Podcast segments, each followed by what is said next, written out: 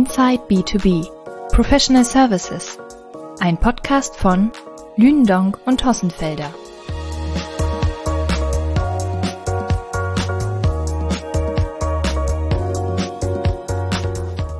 Ja, herzlich willkommen zu einer neuen Ausgabe der Lündong Podcasts. Bin heute in München in den Räumlichkeiten der Managementberatung KPS und spreche heute mit Philipp Krüger und Tobias Kindler. Hallo Philipp, hallo Tobias. Hallo Mario. Schön, dass ihr euch heute die Zeit findet für das Gespräch.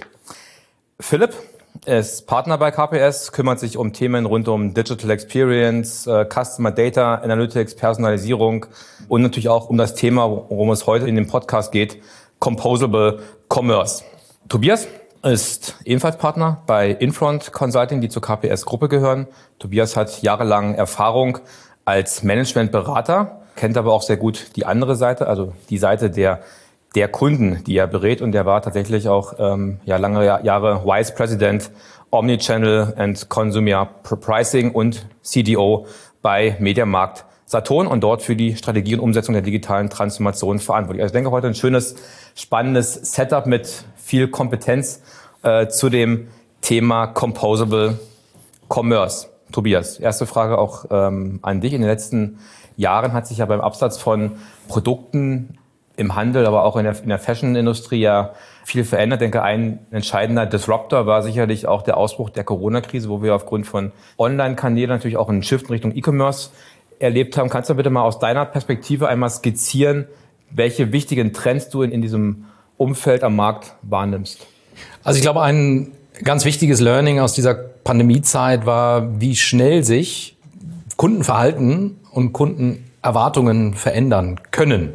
Das ist sicherlich eine Ausnahmesituation durch Corona, die wir hoffentlich so schnell nicht wieder erleben. Aber ich glaube, das war ja nochmal ein Katalysator und Beschleuniger für einen Trend, den wir schon lange beobachtet haben, dass Kunden halt stärker nicht nur die Transaktion äh, den digitalen Kanälen suchen, sondern auch das Informationsverhalten, den, den Austausch, den sozialen Austausch über die digitalen Kanäle forcieren rund um die Produkte und Services. Und das wurde durch Corona einfach nochmal beschleunigt. Und was daraus resultiert, ist, glaube ich, äh, ein Stück geschärfte Wahrnehmung bei den Kunden zu sagen, ich muss eigentlich noch mehr Flexibilität vorhalten, weil ich weiß gar nicht, wie mein Kunde in sechs Monaten, einem Jahr, drei Jahre, fünf Jahren, weiß ich nicht, was der Horizont ist. Ich glaube, die Zeiten werden immer kürzer, die Reaktionszeiten, die man hat. Ich muss eigentlich noch mehr Flexibilität vorhalten, um auf geänderte Kundenerwartungen eingehen zu können, um mein Geschäftsmodell erfolgreich weiterführen zu können. Hm. Und vermutlich ist es ja auch auch so, also man bekommt es ja auch selber mit, so aus der eigenen, aus dem, aus dem, eigenen, aus dem eigenen Umfeld. Umfeld. Das sind ja nicht nur die, die Digital Natives, ja, die im Grunde digitale Kanäle nutzen, ne, sondern quasi auch die eigenen, die, die Eltern, manchmal sogar auch die, ja, die, also, die Großeltern. Also da hat sich ja auch, auch viel an die Gestaltung solcher Kanäle ja auch verändert, ne? Ich, so ich würde mal, ich würde mal ein Plädoyer äh, halten dafür, dass wir mal diese Altersdiskriminierung, was Digitalisierung äh, angeht, ein bisschen aufheben und sagen, ja, sind die Digital Natives und dann gibt's die die Silver Surfer nannten die sich, glaube ich, mal eine Zeit. Natürlich haben die andere Erwartungen und andere äh, Portemonnaies zur Verfügung und so, alles richtig. Aber grundsätzlich, glaube ich, hat die Digitalisierung jetzt jeden erfasst oder hoffentlich auch ein Stück weit begeistert, weil es sind ja wahnsinnig viele Möglichkeiten für jede Generation, die sich die, die durch die Digitalisierung sich den Menschen bietet. Von daher. Querbeet, würde ich sagen. Glücklicherweise. Und das ist sicherlich auch das, das Disruptive, wenn, wenn wir auch an über, Digital, über, über Digitalisierung der Vertriebskanäle sprechen, dass es eben tatsächlich auch für mittlerweile für alle, wenn man so will, Bevölkerungsschichten ja auch, auch, auch gilt. Wenn ich so aus meiner Analystenperspektive, Philipp, an E-Commerce denke, äh, denke ich halt viel an, wie, wie, wie erreicht man als Unternehmen die Kunden? Wie gestalte ich digitale Kundenschnitt, Kundenschnittstellen? Wie schaffe ich es auch, dass meine Kunden bei mir, bei mir, bei mir bleiben? Ja, also auch im Sinne von, von Upselling und Kundenbindung. Also Themen wie Digital Experience, Customer Data sind dann so aus meiner Sicht sehr, sehr, sehr wichtig. Mich würde mal von, von dir interessieren, wie du gerade diese beiden Themen in den Bereich Digital Commerce einordnest. Welche, welche, welche Rolle spielt das aus deiner Sicht? Ich glaube, zuerst hast du mit dem Begriff E-Commerce ist es immer, das finde ich immer grundsätzlich ein bisschen schwierig, weil ich glaube, wir reden heute eigentlich eher über ganz grundsätzliche Commerce-Plattformen. Ne? Es ist völlig egal, ob das jetzt digital ist, ob das ein Online-Shop ist oder nicht. Und das führt uns dann zum zweiten Teil der Frage auch ein Stück weit. Ich glaube, dass wir halt wahnsinnig viel Interaktionsdaten heute zur Verfügung haben. Wir haben wahnsinnig viele Touchpoints, wir haben wahnsinnig viele Interaktionsmöglichkeiten mit den Kunden, ob das jetzt an der Hotline ist oder ob das im Online-Shop ist oder ob das bei Instagram ist. Wenn wir wieder bei der Generationsfrage sind. ich, bin, ich bin da zum Beispiel nicht. Aber ich auch nicht. Dass man, dass man sich da ganz, ganz neue ähm, Profilmöglichkeiten letztlich hat, ne, die, die ich heute als Marke nutzen kann. Aber das aber alles zusammenzubringen, ist unwahrscheinlich viel komplexer. Es war vor 10, 15 Jahren deutlich einfacher. Ne, wenn wir einen Online-Shop haben, eine Online-Plattform, die hat die ganzen Daten gesammelt und dann haben wir die da ausgewertet und dann haben wir da direkt drauf reagiert. Das war relativ einfach, aber das ist heute deutlich schwieriger, weil ich einfach viel, viel mehr Dinge habe, ähm, die relevant sind und die mit dem Kunden in Kontakt kommen. Und die will ich ja ganzheitlich betrachten. Und ich möchte ja auch auf all diesen Kanälen und auf all diesen Wegen die gleiche Experience bieten. Ne? Und das muss konsistent sein. Also ich bringt mir überhaupt nichts, wenn ich eine Ansprache habe per E-Mail, die völlig divergiert von dem, was er auf der Website sieht am Ende des Tages. Ne? Und das sind, glaube ich, die, die großen Punkte, über die Händler momentan halt noch stolpern, weil es teilweise auch technologisch sehr, sehr fragmentiert ist. Und das ist eine große Herausforderung. Da komme ich genau zu meinem nächsten Punkt. Das stellen wir natürlich auch aus unserer Research-Perspektive fest, dass seit Jahren, das ist auch jetzt gar nicht so sehr das äh, Neue, auch Unternehmen versuchen, ihre Kunden über, über verschiedene Kanäle ansprechen. Du hast Omnichannel angesprochen, Cross-Channel, ne? also einfach auch die Integration, das ist sicherlich auch gekauft. Aber wir stellen trotzdem auch fest, Tobias, an dich das Thema, dass Unternehmen trotzdem uns auch mal berichten in, in, in Befragungen, sie haben mit der, Adapt mit der Adaption von Technologien durchaus einige Herausforderungen, nennen wir es mal so. Und wenn wir, wenn wir uns mal so die, die, die Technologiezyklen anschauen, vor vielen Jahren war ja noch der äh, relativ großer Trend in Richtung Best of Suite. Also auch komplette Technologie-Plattformen für so ein Thema Digital Commerce auch, auch zu verwenden.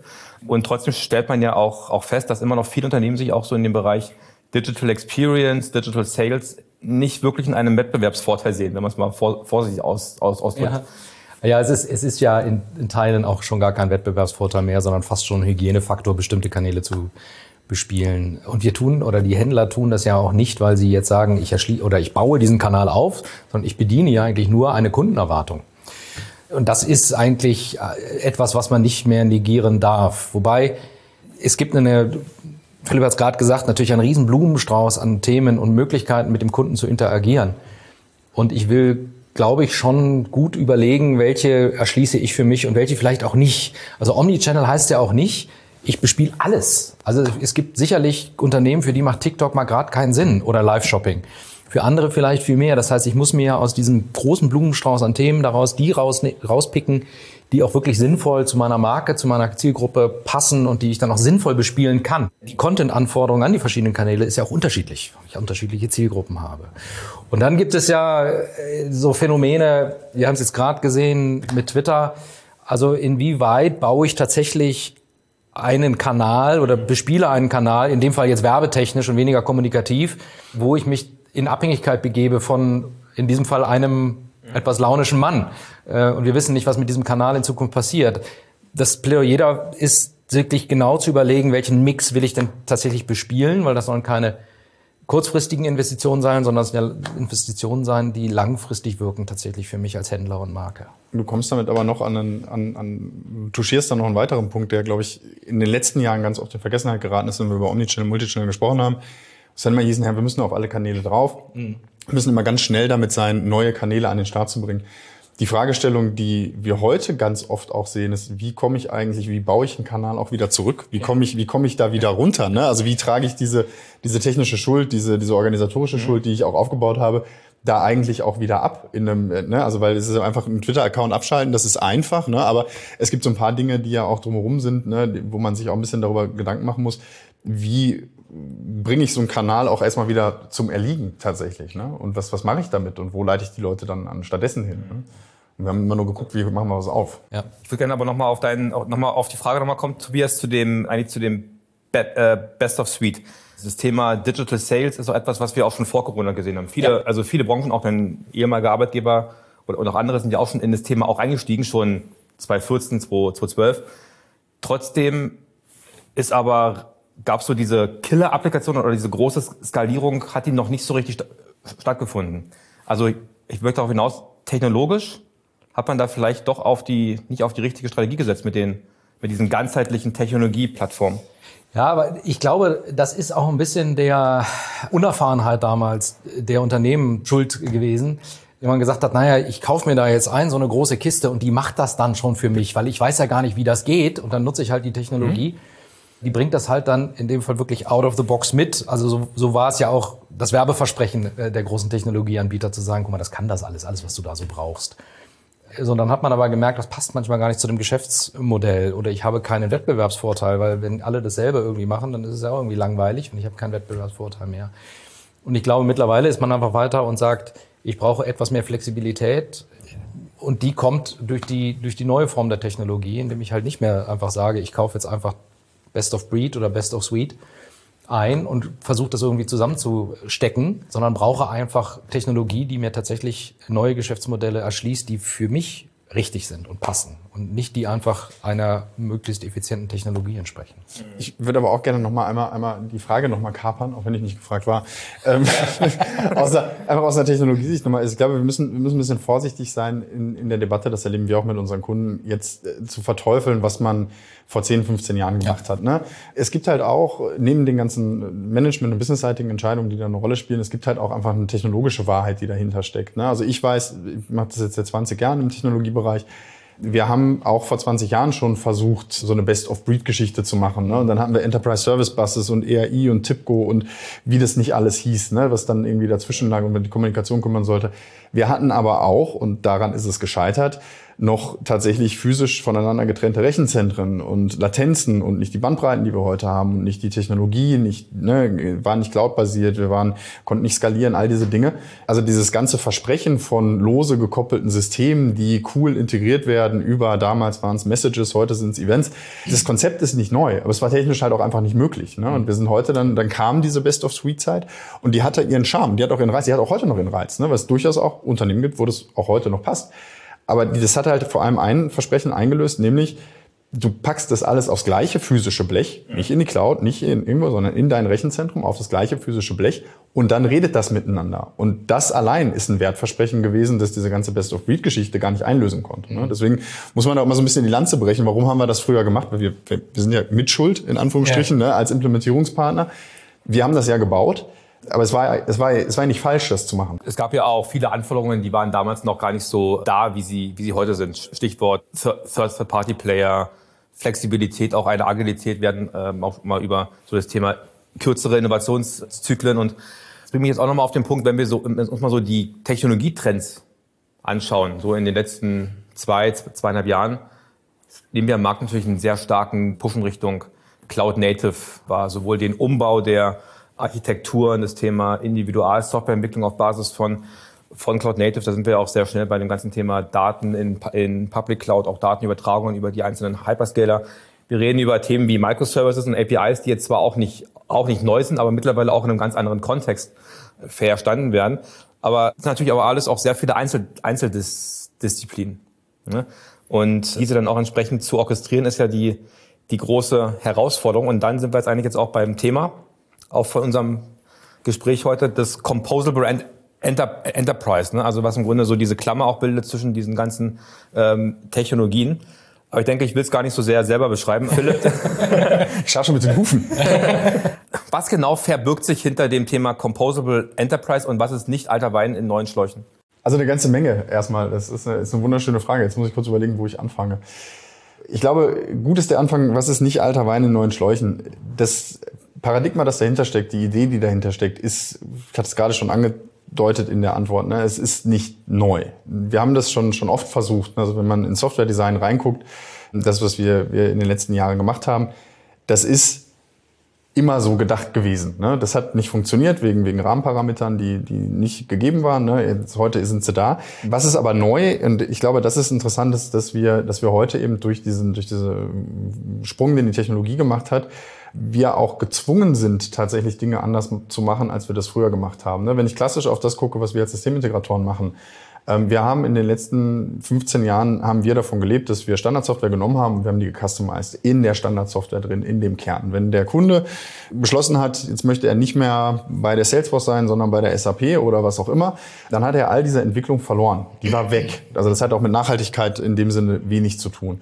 Was wir heute machen können mit diesen Ansätzen, die wir halt heute haben, ähm, wir, wir kommen ja gar nicht mehr an diese Kernsysteme ran. Ne? Also wir haben ganz viel Software as a Service. Wir haben ganz viele Dinge, die so laufen, ne, gekauft wie bestellt. Ne? Also du, du kriegst halt die Software vom Hersteller, die ist Cloud Native, das ist Software as a Service.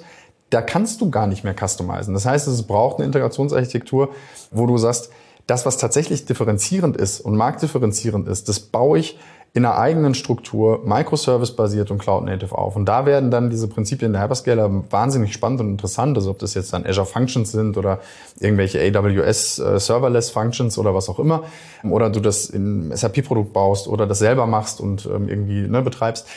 Das Interessante daran ist, dass ich das, was mich tatsächlich differenziert, da wo ich tatsächlich einen, einen, einen Value-Add habe, ich das aus der Software rausziehe und im besten Falle sogar dazu in der Lage bin, wenn ich einen Softwarewechsel habe und meine Plattform, die irgendwo da unten schlummert, mal wechsle, ich das ganze Thema immer noch, immer noch weiter nutzen kann und meine Businesslogik auslagere. Und ich glaube, das ist tatsächlich der größte Mindshift, der in dieser ganzen Composable Enterprise Geschichte drin ist, den viele noch gar nicht verstanden haben, was das eigentlich bedeutet, was das auch für Lizenzkosten bedeutet, für die Art, wie wir Rahmenverträge abschließen, was das auch bedeutet für die Art und Weise, wie wir Teams bauen. Unterm Strich bedeutet, um es ganz einfach zu machen, das Versprechen ist mehr Flexibilität und mehr Geschwindigkeit durch Sichtbarkeit von Daten und Fähigkeiten im Unternehmen. Das ist die Bottomline. Verstanden. Und was genau bedeutet es eigentlich jetzt nochmal, nochmal konkret auch, auch für eine Organisation, sagen wir mal auch speziell für eine IT-Organisation? Weil ich kann mir natürlich vorstellen, ein Best-of-Suites-Plattform zu betreiben, ist, ist für die IT vergleichsweise weniger komplex als ein ein Mikroorganismus aus ganz, ganz vielen Bausteinen. Tobias, was heißt es eigentlich für das Thema Orchestrierung? Äh, Fachbereichsanforderungen verändern sich sehr oft. Die IT ist natürlich da ganz anders gefordert. Kannst du da mal ein bisschen berichten? Also meiner Meinung nach erfordert oder ja erfordert eine höhere Flexibilität, eine höhere Disziplin. Also wir kennen das aus dem agilen Umfeld. Agilität ist ja kein Chaos, sondern es ist eine sehr durch Disziplin geprägte Methodik. Und wenn ich jemandem sage, du hast jetzt Flexibilität einer Businessabteilung, einer Fachabteilung, dann poppen die Ideen hoch und sagen, super, jetzt können wir endlich mal das machen, was wir schon immer machen wollten, weil jetzt kann die IT ja und ist total flexibel. Und das meine ich, dann braucht man wieder Disziplin zu sagen, ja, was tun wir eigentlich richtigerweise? Und da ist immer mein Plädoyer zu sagen, meine Meinung ist irrelevant, was wir tun als Unternehmen, sondern ja nur die Meinung des Kunden zählt und wie der Kunden auf unsere, unsere Ideen reagiert, zählt. Und das muss man sich, gerade wenn man ganz viel Flexibilität hat, immer wieder bewusst machen. Also nicht hergehen und sagen, super, jetzt nutze ich diese Flexibilität aus und mach mal alle 25 Ideen, die ich noch in der Schublade hatte, setze ich jetzt endlich mal um, sondern mache es ganz diszipliniert und sage, welche Ideen habe ich mit dem höchsten Wertversprechen für mich als Unternehmen oder für Kunden und dann Unternehmen und die teste ich dann bitte aus. Das ist immer mein Plädoyer, weil wir haben ja alle unsere Meinungen und unser persönliches Shoppingverhalten. Wir sind aber alle nicht repräsentativ für unsere Kundengruppen, die wir da versuchen anzusprechen da draußen. Also testet doch bitte lieber und versucht Sachen aus und nutzt die Flexibilität, die diese Architektur jetzt bietet, für ein vermehrtes Testen von Ideen. Und habt dann auch den Mut zu sagen, die Idee, es war eine super Idee, aber sie hat nicht funktioniert. Oder? Fair enough. Ist immer noch eine super Idee. Ne? Also das macht die Idee ja nicht schlecht, aber sie hat halt in der Zeit, in der Kundengruppe zu dem Produkt halt nicht funktioniert. Mal wann anders wieder, legt sie wieder beiseite. Und diesen Mut und Disziplin, zum Testen brauchen wir ganz viel Disziplin und Offenheit und Ehrheit, äh, Wahrheit in der Organisation und Klarheit. Die äh, ist eigentlich für mich die Kernanforderung, die sich daraus ergibt für die Organisation, das zu steuern. Im Grunde ist es ja auch die Frage, wie schaffe ich es eigentlich aus Ideen oder aus, aus einem, oder im Innovationsmanagement im Grunde eigentlich aus Ideen schneller zur Marktreife zu, zu bringen. Das ist ja auch das, was man so in der Vergangenheit immer gehört hat, in so sehr starren IT-Organisationen ist es natürlich immer, immer schwieriger von extern etwas, etwas reinzubringen, wie er schon sagt, zu testen, neue Softwarekomponenten zu deployen. Deswegen gibt es ja auch so diese, diese Trends des, oder diese Entwicklungen vom, von, von DevOps oder, oder bis DevOps und No-Coding, um da einfach auch an Geschwindigkeit auch zu, zu gewinnen. Das sind ja auch Bereich, auch Felder, die ja, wenn ich auch richtig verstehe, auch mit, auch mit reinfallen in diesen Composable Ansatz. Einfach schneller auf sich verändernde Marktbedingungen reagieren als Organisation, auch schneller zu sein, um auch innovativer zu sein, auch näher am Markt zu sein, oder? Ist das so das Und Geschwindigkeit ergibt ja. sich ja nicht daraus, dass ich jetzt die eine große Idee, von der ich der Meinung bin, dass sie am Markt wahnsinnig gut funktioniert, jetzt über zwei Jahre umsetze und dann merke, dass sie nicht funktioniert. Das ist ja keine Geschwindigkeit, sondern Geschwindigkeit ist den großen Blumenstrauß an Themen, die ich in jeder Organisation schlummert, schnell zu testen und schnell zu der Erkenntnis zu kommen, was funktioniert und was funktioniert nicht. Das ist eigentlich Geschwindigkeit. Und dass ich dann die drei Ideen, die sich herauskristallisieren als Wettbewerbsvorteil, als wahnsinnig guten, wertigen Kundennutzen, die dann auch nachhaltig umzusetzen und nicht die 25 anderen auch alle bis zur Marktreife zu treiben. Das ist eigentlich die Schnelligkeit, die sich ergibt. Mhm. Und, und, Geschwindigkeit hängt halt ganz, ganz stark im Unternehmenskontext an Sichtbarkeit. Ne? Also ja. bin ich eigentlich in der Lage zu sagen, was habe ich eigentlich für Daten? Was habe ich eigentlich für Funktionen, für Fähigkeiten? Ne? Also so eine Anekdote bei uns aus dem Kundenkreis. Ne? Wir haben einen Kunden gehabt, der auf diese Microservice-Architektur gegangen ist, der gesagt hat, naja, ich baue einen zentralen Preisservice, der mir Preise gibt. Das haben wir eigentlich fürs E-Commerce gebaut. Ne? Und dann hat das jemand gesehen in der Organisation aus, dem, aus der Retail Operations Truppe und hat gesagt, guck mal, da gibt's einen Service, da speise ich eine Artikelnummer hin und welchen, welchen Store und dann gibt er mir den Preis zurück. Das ist ja super, da könnte ich ja ein Electronic Shelf Label anschließen. Und dann haben die das gemacht und dann haben die das der IT gezeigt und die IT hat gesagt, das ist ja wahnsinnig gut und heute machen die das in 654 äh, Läden, ne, in all ihren Märkten, in vier ähm, europäischen Zielmärkten. Äh, kommen die Preise jetzt eben auch aus diesem zentralen Preisservice, der ursprünglich mal für Online und E-Commerce gebaut worden ist. Und das ganze Ding ist nicht aus der IT getrieben worden. Das ist nicht, das war nicht ein monatelanges IT-Projekt mit irgendwelchen Architektur, Gremiumssitzungen oder sonst irgendwas, sondern da gab es einen Service, den konnte man abonnieren. Da gab es einen schlauen Menschen, der ja aus Retail Operations kommt und entwickeln kann. Und dann hat man das gemacht. Und dann haben wir das nochmal ein bisschen poliert hinterher, damit man es wirklich in 650 Läden ausrollen konnte. Aber am Ende des Tages erzeugt diese oder kommt diese Geschwindigkeit Allein dadurch, dass es sichtbar ist.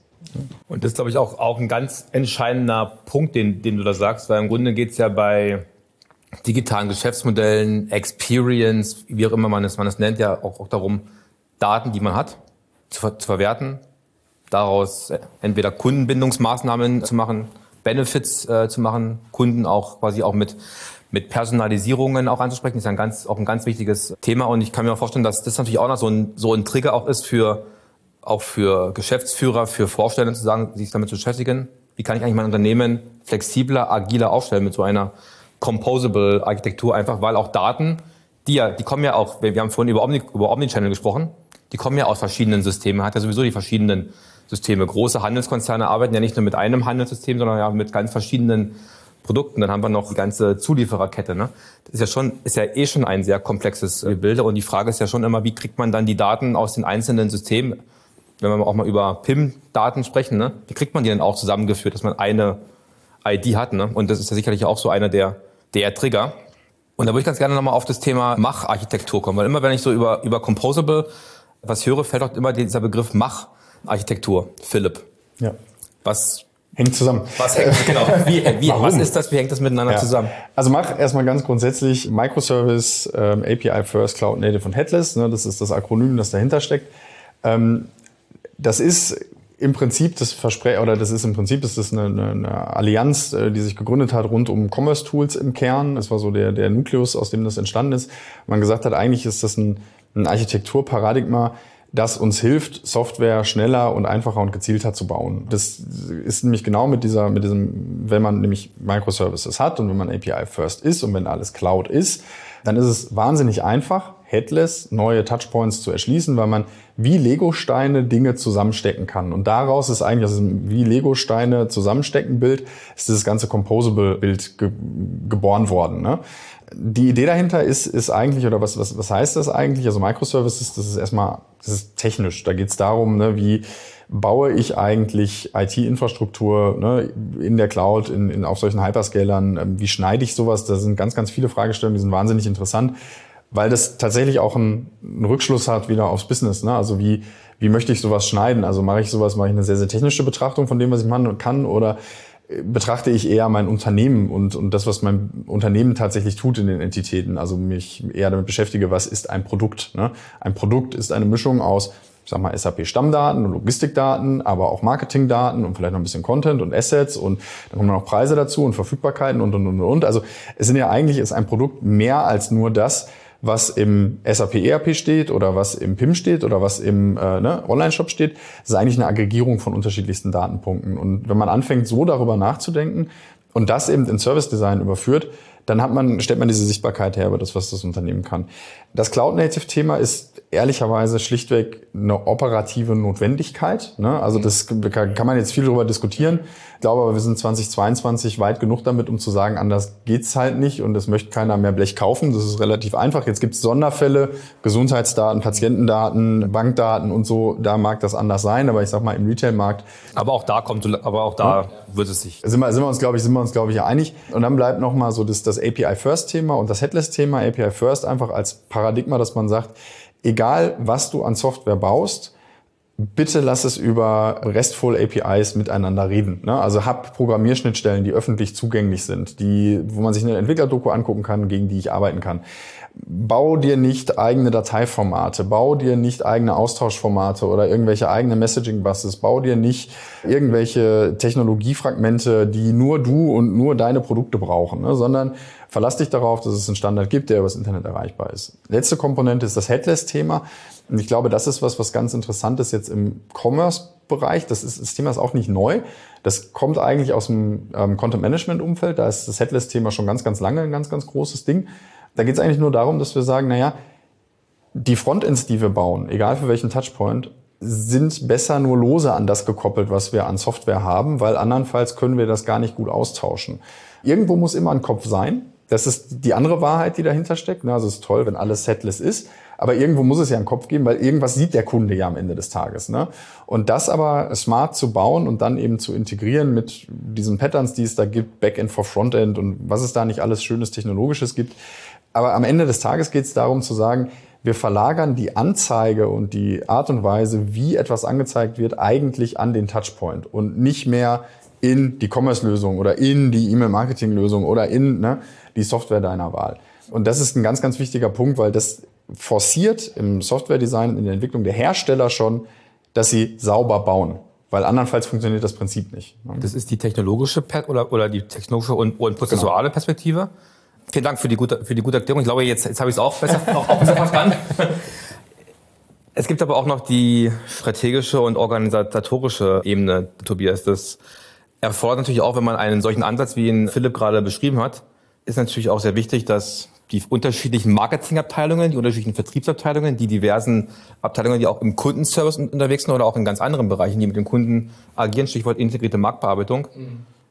ja nicht, wie wir es häufig auch erleben, getrennt in Silos ja. ähm, arbeiten, sondern tatsächlich auch vernetzt her mitarbeiten.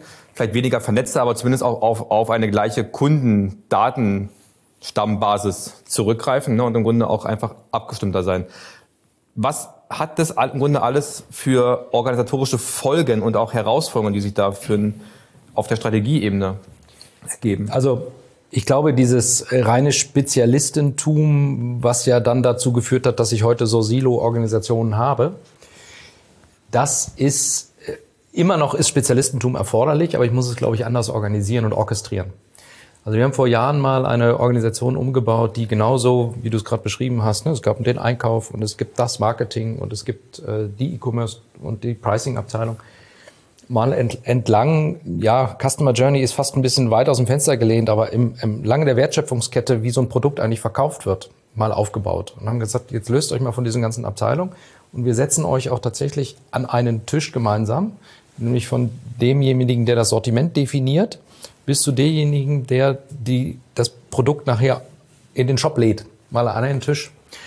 Und das hat fast Wunder bewirkt, weil plötzlich diese mhm. Kommunikation zwischen den einzelnen Abteilungen, die ja unfassbar wichtig wird in einer sich sehr schnell verändernden Welt da draußen. Also heute ist das Produkt noch verfügbar, morgen ist es aber schon abverkauft, übermorgen geht der Newsletter zu dem Produkt raus, es ist aber gar nicht mehr da. Das sind ja alles so handwerkliche Fehler, die man vermeiden kann mit ganz relativ einfachen Reorganisationslösungen, ich brauche noch immer dieselben Menschen, aber ich setze die einfach anders zusammen, dass die einfach in dieser Kette arbeiten, wie ein Produkt tatsächlich nachher auch zu Umsatz führt und Ertrag führt. Und das sind relativ simple Lösungen, die so ein bisschen ja, andere Denker erfordern, aber die, wo man jetzt nicht alles auf den Kopf stellen muss und einfach nur die vorhandenen Lego-Steine, die ich habe, anders zusammensetze. Und schon läuft das Ganze flüssiger und fehlerfreier tatsächlich, weil ich einfach Schnittstellen vermeide und Kommunikation verbessere.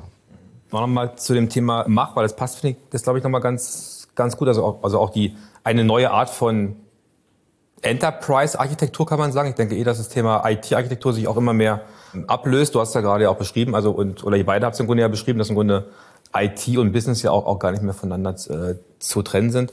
KPS ist auch seit dem letzten Jahr 2021 Mitglied der Mach Allianz. Vielleicht äh, auch die Frage an euch beide, vielleicht mal zuerst der Philipp. Warum erst erstmal und dann auch vielleicht welchen welchen Mehrwert bringt es eigentlich eigentlich euch in euren Projekten? dort im Grunde Mitglied zu sein. Und vielleicht auch, was ist die Mach, die Mach-Allianz, ganz genau zu beschreiben. Also die Mach-Allianz ist genau dieses Industriekonsortium aus, aus, aus Herstellern, ein paar Beratungsunternehmen und den Hyperscalern Weiterentwicklung dieses Architekturparadigmas widmen. Ne? Wie gesagt, im Nukleus von der Commerce Tools gegründet worden. Damals war das ihr, also es ist von der Commerce Tools im Herzen des Entwicklungsparadigma, dem die gefolgt sind. Das ist einfach das, was, was, was sie damals gemacht haben. Wir sind dort Mitglied und sind Teil des, des Tech Councils und des Advisory Boards und des Marketing Councils ist ebenfalls. Und was wir da machen oder warum wir das machen, für uns war das total naheliegend. Also wir haben die, die Allianz entdeckt, die ist auch noch nicht alt, das ist auch alles erst im 2021, 2020, 2021 entstanden. Und wir haben halt gedacht, ja, das kaufen wir, ne? weil wir, obwohl wir aus einem relativ traditionellen Umfeld kommen, auch mit den Softwarepartnern, mit denen wir unterwegs sind, wir im äh, Bereich der digitalen Kundeninteraktion und, und Customer Experience das immer schon so gehandelt haben. Also wir haben immer schon eigentlich mit verteilten Systemen gearbeitet. Wir haben immer schon auch sehr, sehr früh neue Technologien eingesetzt und Technologien vernetzt. Und für uns sind diese wir hatten keine Berührungsangst davor zu sagen, wir müssen durch dieses Aufnahmeverfahren, das ist also auch jetzt keine Vereinigung, wo man nur mal einmal ein bisschen Geld überweist und dann darf man das, äh, darf man, darf man dann hinterher das Logo auf der Website haben, sondern es gibt wirklich einen Auswahlprozess, man muss sich bewerben, man muss auch viele Gespräche führen, man muss auch nachweisen, dass man dieses Paradigma verstanden hat. Und die erste Reaktion war tatsächlich auch von der Macherlines, jetzt kommt die KPS mit einem sehr, sehr starken SAP-Fokus, was wollen die denn eigentlich hier? Und wir haben halt gesagt, naja, aber wir können zeigen, dass eben auch mit, mit klassischer Enterprise-Unternehmenssoftware es möglich ist, diesen Ansätzen zu folgen, in einer großen Skalierung, mit einer, mit einer wirklich sehr, sehr soliden Basis. Und das ist genau der Beweis, den wir antreten wollen. Den haben wir erbracht mit unterschiedlichsten Kundenprojekten und eben auch vor der Allianz. Und für uns ist das einfach auch ein, ein Trust-Siegel, ehrlicherweise, ne? weil wir einfach auch nochmal ganz anders darüber kommunizieren können, dass das jetzt nicht irgendwie was ist, was wir uns ausgedacht haben im stillen Kämmerlein, wir haben drei Architekten, die haben gute Ideen und deswegen machen wir das so, sondern das ist ein, das ist ein Industriestandard, dem, dem große Unternehmen folgen, dem, dem ähm, ne, viele, viele auch Systemintegratoren folgen. Und wir sind da ein aktiver Teil dieser Community, weil wir glauben, dass das tatsächlich die Unternehmensarchitektur der Zukunft ist. Und wir reden heute noch ganz viel, auch innerhalb der Macherlines, wenn man sich auf der Website umschaut, redet noch sehr, sehr viel über Commerce im Großen und Ganzen. Da geht es viel um Experience und Commerce und Content. Ich glaube aber, dass die Geschichte da nicht endet. Ne? Also das ist, das wird weitergehen. Das wird weitergehen in Richtung, das ist gerade schon mal Composable Enterprise genannt. Also auch so ein Thema so Composable ERP wird kommen. Ja, wenn man auf eine Roadmap guckt von den großen, von den drei großen ERP-Herstellern, die sind alle dabei, das zu tun. Ne? Das ist auch notwendig, weil du ja auch Dinge, die früh im Wertschöpfungszyklus des Unternehmens sind, eigentlich brauchst, um gute Customer Experience zu machen. Ne? Die entweder sehr früh oder sehr spät sind, also so Themen wie Logistikanbindung. Ne? Also was nutzt ne? Ich will ja zeigen, wie schnell kann ich liefern, was kann ich liefern, was habe ich eigentlich. Das sind klassische Warenwirtschaftsprozesse. Sie spielen aber fundamental eine Rolle für die Customer Experience. Und da eben auch hinzukommen und das Ganze composable zu machen, und das heißt eben auch, performant. Ne? Also woran sind wir oft gescheitert? Weil irgendjemand auf die glorreiche Idee gekommen ist, in einem Online-Shop mit 50.000 Visitern pro Minute eine ERP-Verbindung aufzumachen, die dann nach einer Minute gesagt hat, das war's dann jetzt für heute und jetzt arbeiten wir das erstmal ab. Also das sind ja die, die Themen, die da auch hinterstecken und das wird weitergehen und das wird sich aufs gesamte Unternehmen ähm, beziehen. Ne? Die, die Macht ja auch total Sinn, weil wir wissen ja, der, der eigentliche Wettbewerbsvorteil im Commerce ist natürlich einmal darin begründet, wie ich mit dem Kunden interagieren kann, aber das, das eigentliche Fulfillment dessen, was ich vorne verspreche, da mache ich ja eigentlich den echten Unterschied. Und da, äh, wie Philipp gerade sagte, Verfügbarkeiten, Lieferzeiten, Nachlieferzeiten, äh, Kombinatoriken von Artikeln, wie kriege ich das eigentlich zusammen? Welche Verfügbarkeiten habe ich vielleicht in irgendwelchen stationären Outlets, die ich habe, wie auch immer die gelagert sind? Genauso umgekehrt übrigens, ne? der ganze Store-to-Web-Gedanke, der für mich immer noch so ein bisschen unterrepräsentiert im Handel ist. Also welche Möglichkeiten kann ich dem Kunden eigentlich durch ein, ein durch die digitalen Möglichkeiten im Store noch zusätzlich bieten? Welche, welche Verfügbarkeiten habe ich denn online, die ich im Store noch anbieten kann?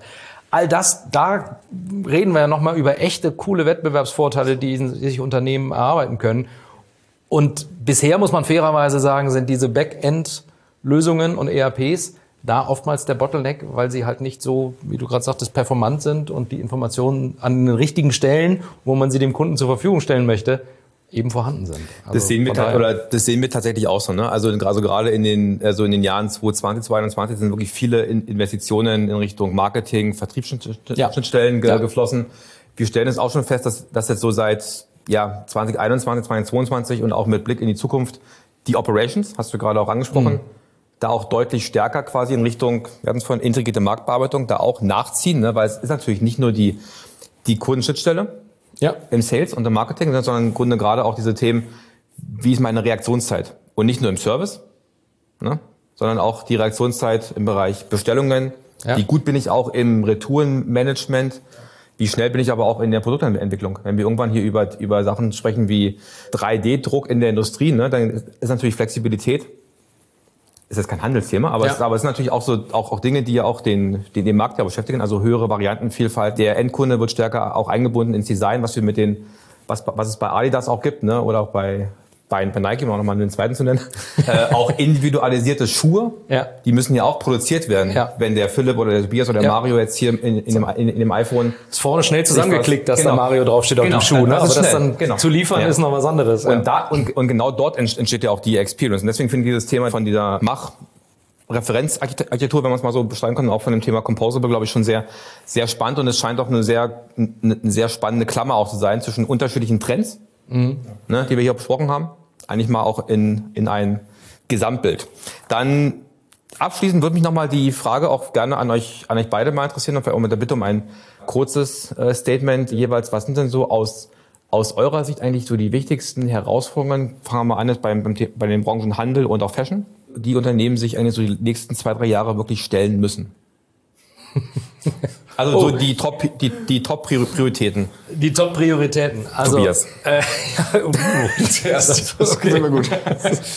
ja, also Herausforderungen sind immer vielfältig. Ich würde sagen, eine Herausforderung, die nicht, ja doch, die eigentlich alle Unternehmen betrifft, ist, ist die gesteigerte Anforderung an eine höhere Effizienz. Weil Kostendruck wird zunehmen. Also jetzt gerade so, ich denke mal immer nur so in zwei, drei Jahreszyklen. Mhm. Darüber hinaus mhm. ist ja schon fast Glaskugel. Also zwei, genau, drei Jahre richtig. ist ja schon schwierig vor, zu prognostizieren. Aber so, was klar erkennbar wird, also der Kostendruck wird zunehmen, Effizienzgedanke wird noch stärker verankert werden. Wir sehen jetzt auch schon so diese ersten venture-finanzierten Geschichten da draußen, wo man langsam sagt, naja, war eine super Idee, war auch klasse, dass wir es ausprobiert haben, aber hat nachhaltig keine wirtschaftliche Relevanz. Also ziehen wir das Geld dann raus. Also das werden wir auch sehen. Es gibt so eine, wird eine Marktbereinigung geben von so einigen venture-finanzierten Geschichten, die da draußen äh, da sind.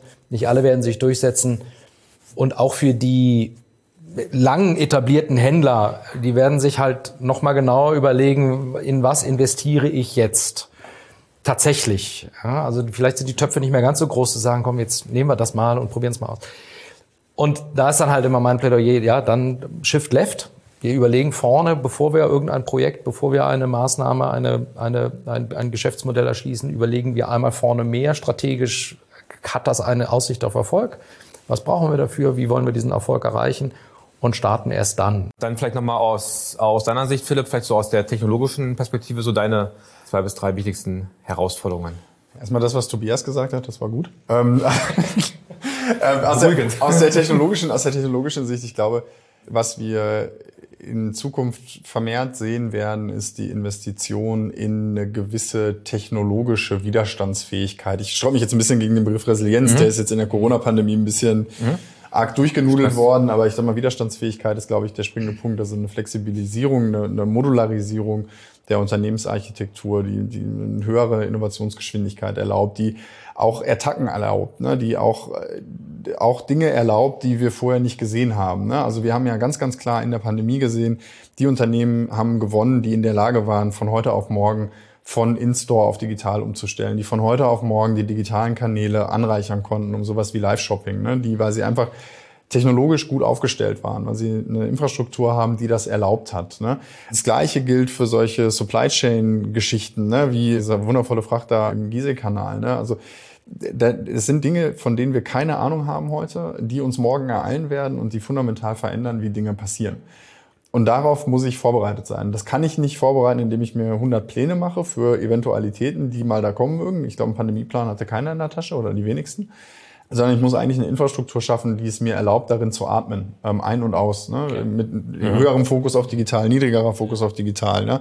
Das, was heute mein digitales Geschäft enabled, weil die Läden zu sind, muss morgen eigentlich meine Läden enablen, eine coolere Experience zu bieten, ne? weil ich vielleicht digital Probleme habe oder weil ich ne, da aber die Zielgruppe nicht mehr erreiche oder oder oder. Das ist, glaube ich, die, das eine technologische ähm, Plädoyer ja, aus meiner Sicht. Was aber auch ein ganz, ganz großer Klammer ganz, ganz Philipp Finde ich auch eine Investition. Ja, Finde ich, ein, finde ich ein wundervolles Schlussstatement oder zwei wundervolle Schlussstatements. Dann vielen Dank fürs tolle Gespräch. Wir danken dir. Sehr gerne. Dankeschön. Vielen Dank. Danke. Sie möchten keine Folge von Inside B2B Professional Services verpassen? Dann abonnieren Sie unseren Podcast auf den gängigen Plattformen wie Spotify, Apple Podcasts, Deezer, Amazon oder Google. Wir freuen uns, wenn Sie diesen Kanal weiterempfehlen.